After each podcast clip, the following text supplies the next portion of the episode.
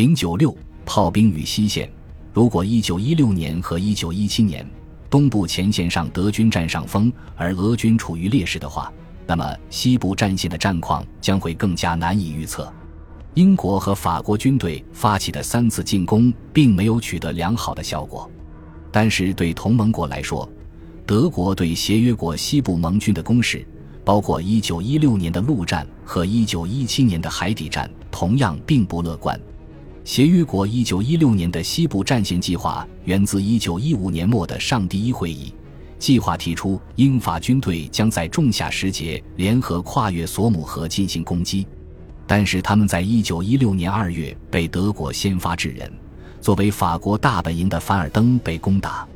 两次行动的目标经常被人们拿来做比较。英法两国在索姆河的进攻目的是在二十英里的战线上破坏德军防线，并让步兵和骑兵通过攻破的战线攻入门户大开的德国。但人们都觉得这是异想天开。相反。德军在凡尔登的目标看起来更加合情合理。法金汉这位德军总司令并没指望能够取得突破。他在回忆录中说道：“他的目的是消耗，就是在自己的军队不遭受相应损失的情况下，折损大量法国士兵。他会首先与敌军短兵相接，然后向前推进骑兵和炮兵，以便在敌军武装支援抵达时立即将其消灭。这样。”他就能一点一点地做到覆灭法国大本营，并将敌军耗尽。法金汉的想法似乎与黑格的野心勃勃形成对比，这是一个令人不寒而栗的现实。实际上，他们两个并没有可比性。两个指挥官意图的不同，对他们的行动并不具有长期的影响。从根本来看，法金汉和黑格都很有远见，但也被同样的妄想所困扰。他们洞察到的最关键的就是，事实已经证明什么才是武器中的胜者。它不是毒气，毒气在一九一五年失败了；它也不是坦克，因为坦克对条件的要求很苛刻。而且无论如何，坦克在一九一六年末才得以使用。取得胜利的武器是高爆炮弹。这场战争中，其他值得注意的武器，如机枪和带刺铁丝网，可能更适合防御。而高爆炮弹，如果大量使用的话，可不分防守和进攻。防御攻势下的守军将如指旷野，屈服于他的暴怒。法金汉看到了这一点，同时黑格也看到了。战争最终会证明他们的见解是正确的。一九一八年的胜利主要是由炮兵取得的。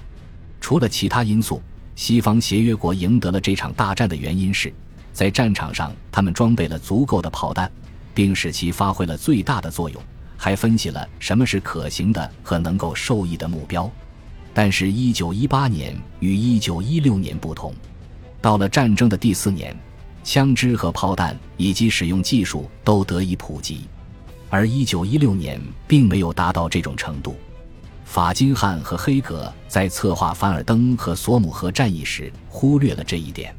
他们只注意到自己储存的大量炮弹，认为这是史无前例的。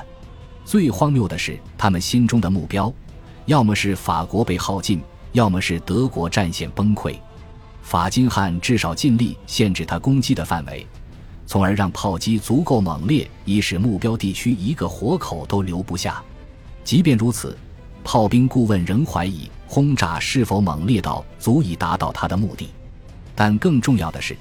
因为他选择只攻击前线有限的一部分，德国指挥官当时必定无法顾及法国炮手在左岸的类似行动。这个区域在法金汉的攻击范围之外，但仍在其炮弹的射程之内。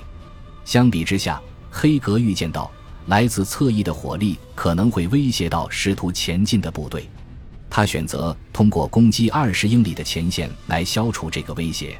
从而将他行进的步兵和骑兵放置在侧翼火力射程之外的中心地带，他从而陷入了与法金汉相反的误区。对如此宽阔的前线，以他的枪支和炮弹数量，他根本无法直接突破他面前敌人的防御。所以在这次战役中，他的部队将在敌人的炮兵和机枪的攻击中全军覆没，因为他的轰炸太微弱。根本无法阻止敌人的进攻。两名指挥官都未能认识到问题的关键，即他们实际需要拥有多少武器才能完成当下的任务。这导致和凡尔登和索姆河战役相似的问题持续出现，尽管在计划和意图上有所不同，双方都持续遭受了巨大的伤亡。只有小范围土地的频繁易主，没有任何一次行动使进攻者或防御者获得这场战役的最终胜利。